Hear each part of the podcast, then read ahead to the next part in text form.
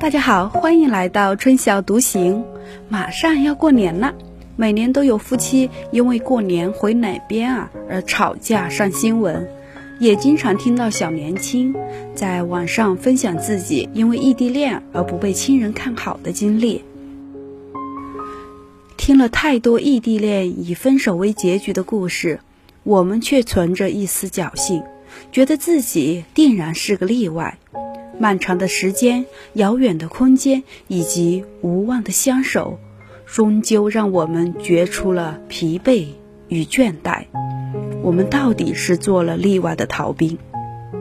那段时间找了许多关于异地恋的影片来看，在别人的故事里流着自己的眼泪。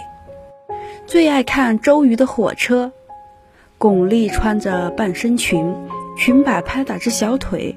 火车颠簸着前行，巩俐饰演的周瑜怀着憧憬的美好心情去看在另一个镇上做图书管理员的陈青。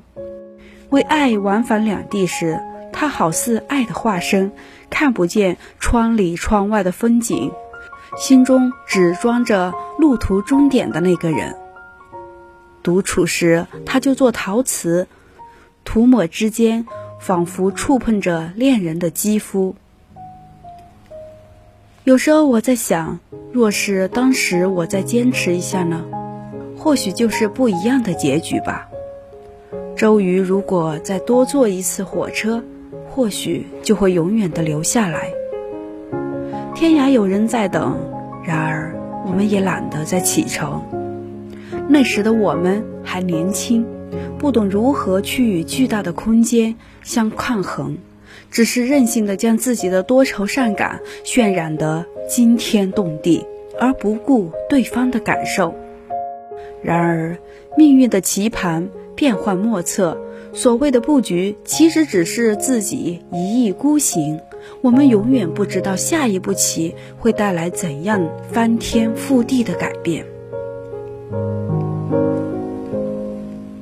岁月有着自动填充人们记忆的功能，那些已经渲染了过往风霜的记忆，总会被新的记忆所覆盖。我们同时光一起向前走着，走向未知的幸福，这样终归是好的。当你出现时，我知道我喜欢你，你也知道你喜欢我。我们未曾将彼此当作救命稻草，只是单纯的用喜欢触碰着喜欢。如果您正处于异地恋或是异地婚姻，不要怕，一起约定好，内心坚定。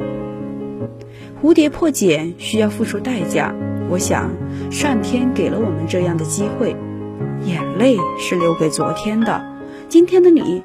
就该为明天的启程收拾好行囊。春晓独行，一直在您的身边。早些睡觉，晚安。